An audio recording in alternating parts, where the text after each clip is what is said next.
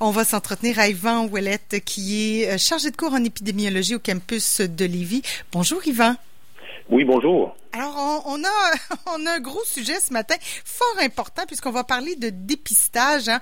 On sait, on l'a, on nous l'a dit, on commence à comprendre les mécanismes. On déconfine, il faut tester de plus en plus.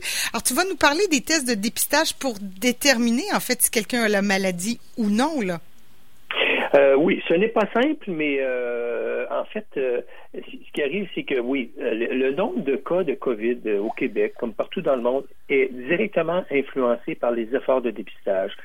c'est que les gens ne se présentent pas spontanément au service de santé en disant je pense avoir la COVID. Pas toujours. Pas toujours. Il y a des gens qui vont le faire. Il y a des gens qui ne le feront pas parce que le problème principal, c'est qu'ils n'ont pas de symptômes. Euh, et c'est difficile de comprendre, mais bon, euh, au Québec, on est chanceux, on teste beaucoup euh, et aussi on a un bon succès de, on va dire, positivité. C'est-à-dire que lorsqu'on fait 100 tests, il y en a 14, 15, environ 15 sur 100 qui sont positifs. Ce qui fait qu'on gaspille, gaspille, c'est une façon de parler. Ben il, y a, 85 tests qui sont pas nécessairement positifs qui sont pas positifs. Donc, on cible assez bien. Au Canada, on parle beaucoup moins que ça, autour de 5, 8, parfois jusqu'à 10 de taux de positivité. Fait que plus le, évidemment, le taux idéal de positivité, c'est à chaque fois qu'on fait un test, on a un résultat positif. 100 de positivité, ça fait surprenant. Bon, c'est quand même une assez bonne nouvelle. Ça, c'est parce que, Yvan, le test est, euh, euh, comment dire, le test est efficace euh, et on, il, donne de bons résultats? Euh, c'est parce Médicalement efficace, on, on cible bien on la cible clientèle. Bien. D'accord, ouais, OK. On cible bien la clientèle. On cible les gens des CHSLD, des travailleurs de la santé. On cible les gens, évidemment, qui ont euh, des symptômes. Euh, mais euh, euh le test idéal n'existe probablement pas encore. Euh, c'est qu'on cherche, le, mieux, c'est de trouver des clientèles à risque élevé. Mm-hmm. qui ont un peu de symptômes ou peu ou un peu de symptômes. Bon, euh, euh, et donc, euh, c'est là qu'on va euh, avoir maximisé le, le, test. Mais on Parce y a quand même des coûts à un test. On pense qu'un test, c'est euh, un petit, on prend un petit couvillon, on va dans la gorge ou dans le nez. mais il y a toute une procédure autour de ça. il faut quand même faire l'analyse génétique de ça. Alors, il y a un coût à ça. Hein? oui, oui, euh, effectivement, ils ne pensent pas toujours. mais... dollars, 5 dollars, c'est plus que ça. Et quand on dit qu'on en fait 14 000 là, au Québec, euh, je ne sais pas à quoi ça peut ressembler comme frais. Il faut des gens pour les faire les tests, il faut des gens pour les analyser, il faut payer l'équipement médical aussi. C'est beaucoup, mais mais là, tu parles de, de dépister des gens qui ont la COVID, mais il y a beaucoup de gens qui savent pas qu'ils l'ont, qu'il faut qu'ils soient dépistés aussi là. Ouais, mais on a tendance à. C'est un peu complexe, c'est que euh, un test de dépistage n'est pas euh, 100% efficace. Hein. Il peut y avoir des, on va appeler ça des erreurs, euh, des imprécisions dans les résultats. Euh, l'efficacité en dépistage, on parle de terme, c'est la validité. Là.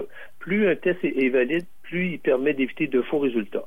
C'est un peu comme lorsqu'on va dans le système euh, diagnostic euh, conventionnel, on passe un, scanner, on passe une radiographie, on a un test sanguin, on pense que c'est 100% valide. Quand c'est négatif, c'est négatif. Quand c'est positif, c'est positif. La réalité est tout autre. Euh, il y a des faux positifs, il y a des faux négatifs. Le problème dans la COVID, en fait, c'est un des problèmes, c'est les tests négatifs qui sont faussement négatifs. Donc, on, fait un test de la COVID chez une personne euh, et qui a des symptômes, admettons qu'elle a des symptômes. Mm-hmm. Mais sa charge virale, son nombre de virus dans son sa salive, dans son ses voies nasales, euh, est faible. Ah Alors, le test ne réussira pas à détecter ces virions, ces particules virales. Il va être négatif, mais c'est parce qu'il n'y a pas assez de virus euh, chez la personne euh, pour euh, déclencher un signal. Ah ouais. Et hein? moi, je me, j'ai, donc j'ai un test négatif. Je me, bon ben c'est parfait. Je me continue à me promener en société. Puis là, je peux quand même contaminer là un faux négatif. Reste que je contamine, je contamine mon entourage. Techniquement, c'est possible et on a examiné par des études très sérieuses le pourcentage de faux négatifs. Faux, des faux positifs, c'est pas trop grave. Hein? Si je vous dis, euh, monsieur, euh, vous avez un test positif pour la COVID, allez vous reposer, surveiller vos symptômes, et que c'est un faux positif. Euh, la personne n'est pas malade, mais on pense qu'elle l'est à cause du test qui est, en guillemets, erroné. Mm-hmm. donc, le faux positif, va inquiéter la personne inutilement, mais... Ça va être 14 jours de repos tranquille. Mais le pire, le plus dangereux dans n'importe quoi, c'est des faux négatifs, que ce soit des faux négatifs pour les MTS, des faux négatifs pour n'importe quelle maladie. On, donne une fausse sécurité à la personne. On dit, OK, t'es pas malade, tu peux t'en aller, mais vraisemblablement que les gens qui passent des tests, on leur, ben, je souhaite qu'on leur dise, Monsieur, Madame, euh, vous avez un test négatif, mais on ne prendra pas de chance. Prenez une certaine période de quarantaine. Oui, ça, ça serait dans un monde idéal. Est-ce qu'il faut que le taux de positivité, pour un épidémiologiste là, euh, comme toi, euh, Yvan, qu'est-ce qui est important, un taux de positivité élevé ou, pas là, mais dans la stratégie des tests, est-ce qu'il faut tester le plus possible de cas négatifs? À quoi il faut arriver pour bien comprendre la situation? Je sais pas si quelque chose, euh, je sais pas si on, quelqu'un il, comprend vraiment comprend vraiment tous les enjeux aujourd'hui. Euh, parce que je, viens de voir un, article, je l'ai devant moi, euh, où dans les quatre ou cinq premiers jours d'infection, euh, et la personne ne le sait pas nécessairement quand elle est dans ses cinq, quatre, cinq premiers jours. Alors, c'est le, jour 5, euh, évidemment, ça peut être le jour 4 ou le jour 6, mais le jour 5, on dit que c'est le, début des symptômes. Donc, le jour 0, le jour 1, l'acquisition du virus, jour 2, jour 3, développement de la maladie, jour 4, jour 5, les symptômes. on dit que, bon, quand on a les symptômes, ben ça va bien, ça va bien, ça va pas bien, mais je veux dire, euh, c'est la situation est claire, j'ai des symptômes, je me fais tester, j'ai la maladie, bon, on va m'isoler. Euh, et la, probabilité d'avoir des faux négatifs est élevée dans les cinq premiers jours, euh, juste avant les symptômes. C'est là, là que c'est difficile à évaluer. Ben, ça peut aller jusqu'à 50, 60, 70 de faux négatifs. Donc, la personne, au début de sa maladie peut avoir un test négatif, puis on l'aurait passé quatre jours après ou cinq jours après, ou il aurait été positif. Alors, c'est pour ça que euh, si vous entendez les experts, les directeurs de santé publique, les gens de la santé publique, euh, ce qu'ils nous disent, ce qu'ils disent, c'est euh, oui, il faut tester, tester, tester, mais pas seulement une fois. Alors, on pourrait avoir à tester une personne, en théorie, là, quatre ou cinq fois pour être certain qu'on a couvert les 12 13, 14 jours de la maladie, période pendant laquelle il y a des probabilités que les tests soient négatifs, surtout au début de la maladie. Alors, c'est sûr qu'il y a une question de chance aussi là-dedans. Euh, ben oui, euh, si on arrive par hasard euh, au septième jour, le test est négatif, ben on dit ben on est au huitième jour, septième jour, huitième jour, test négatif, c'est probablement un vrai négatif. Bon, bingo. alors, c'est très complexe cette science-là du dépistage c'est pas complexe seulement pour le COVID, c'est complexe pour les maladies cardiovasculaires, c'est complexe pour les cancers, c'est complexe pour euh, différentes maladies. Bon. Ouais, quand on parle de maladies, mais Yvan, moi là, je suis, euh, j'ai pas été en contact avec personne qui avait la COVID. On me dit qu'on teste de plus en plus, qu'on pourra tester aussi à Québec. Il va y avoir des cliniques mobiles.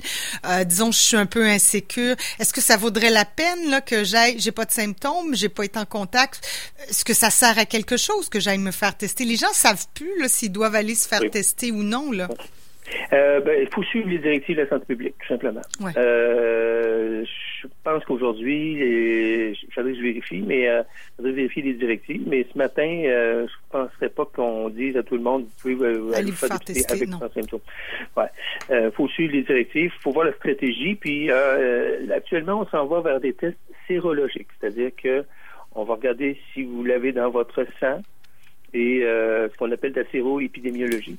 Donc, euh, on s'en va vers ça. Euh, il y a des gens qui ont sorti des études il n'y a pas tellement longtemps, 20 des 20% des personnes d'une population seraient infectées sans savoir, sans nécessairement savoir. Alors, euh, c'est pas simple tout ça.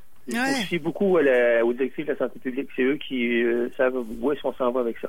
Et est-ce qu'on peut, on, a entendu aussi qu'on pouvait peut-être trouver euh, des virus, des coronavirus dans les eaux usées. Est-ce que, bon, est-ce que d'abord c'est vrai? Puis quel est l'intérêt de cette découverte? Ah, ça, c'est vraiment intéressant. Euh, c'est des gens euh, qui ont trouvé qu'on pouvait euh, on pouvait suivre la, la, la, certaines épidémies. D'abord, ça a commencé par le suivi de drogues illégales. Ben, c'est connu, ce qu'on on regarde dans certaines villes, les effluents les eaux usées, c'est-à-dire. Euh, et puis, on regarde s'il y a certaines drogues euh, d'usage illégal. On, est capable de faire une forme de prévention en disant dans telle ville, il y a plus de drogue euh, que d'autres. Euh, c'est la même chose pour le coronavirus. On trouve des fragments viraux dans les, euh, les eaux usées. Parce que, pourquoi? Parce qu'ils sont dans les matières fécales en certaines ben proportions. forcément. une certaine concentration. Et puis, après ça, ils s'en vont dans les eaux usées. Bon. Et donc, ça serait une façon de suivre éventuellement un retour potentiel, euh, ce qu'on appelle la seconde vague. Euh, ça serait une façon de monitorer cette seconde vague-là. Ouais. D'aller, d'aller dans les autres et de faire des tests de, virus. Oui, on saurait si c'est disparu ou pas, si ça revient. On aurait euh, par la bande des un portrait de la COVID, effectivement, hein, parce que rien ne se perd, rien ne se crée en science. J'aimerais oui, t'entendre. Mais aussi, ce qui est important, c'est jusqu'à quel point il y a un délai Ouais. Euh, puis ce délai-là, ben, on sait bien que quand on, euh, on utilise euh, les, latrines, enfin, il y a un certain délai avant que ça se rende à l'usine de traitement. Il, peut y avoir un délai d'analyse, mais ça pourrait être quand même assez fiable. Peut-être peut 10 jours, 15 jours si on est chanceux. C'est une genre d'application naturelle de traçage, mais naturelle. oui, c'est cela. Oui. J'aimerais t'entendre aussi, Yvan, sur le cannabis et la COVID. Parce que ça aussi, on en jase. Euh, ça, c'est euh, très, très, très, très récent. En fait, euh, ça date de peut-être une semaine. ce sont deux chercheurs qui ont sorti des données qu'on appelle fragmentaires. des stratégies de prévention très rapides, on ne sait pas trop exactement. c'est que certains cannabis contiennent beaucoup de CBD,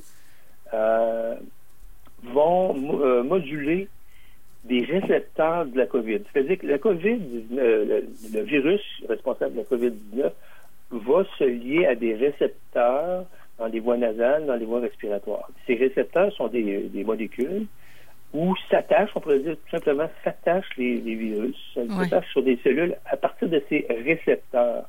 Et il y en a un qui s'appelle ACE2. C'est pas mal clair que ce récepteur-là est responsable euh, de la l'amarrage cellulaire du virus à la cellule. Alors, le récepteur ACE2, euh, qui est un récepteur euh, lié à une enzyme quelconque, euh, donc, le, CBD du cannabis irait se lier à ce récepteur et fermerait des portes d'entrée. On dit jusqu'à 70% des portes d'entrée du virus dans la cellule serait fermé, bloqué par l'action du CBD. Euh, ils ont identifié 13 extraits de cannabis sativa contenant beaucoup de CBD qui vont moduler la, présence, si on veut, des, euh, récepteurs ACE2. Et euh, c'est une découverte assez, assez récente qui prometteuse. Il faut entendre peut-être d'autres publications plus avancées. C'était mhm. fait euh, au Canada, à l'Université de Lethbridge, qui est en Alberta, par euh, deux chercheurs, euh, Kovalchuk, Olga Kovalchuk et Igor Kovalchuk, qui travaillent là-dessus. Ben, ben, c'est intéressant parce que là, on voit plein. Bon, évidemment, il en faudra d'autres recherches, j'imagine, mais c'est une piste intéressante en tout cas. On se garochera pas dans le cannabis parce qu'il peut avoir d'autres effets néfastes, mais quand même, c'est intéressant. Euh, toutes ces découvertes-là, on sent bien qu'on avance scientifiquement là, puis euh, on, recherche, puis on va on va tester encore plus. Yvan, merci beaucoup pour euh, pour cette chronique fort intéressante encore une fois. Ce fut un plaisir. plaisir, Je rappelle qu'Yvan Ouellette est chargé de cours en épidémiologie au campus de Lévis. On parlait des tests de dépistage parce qu'on en est là. Bon, on fait une petite pause, nous, publicité.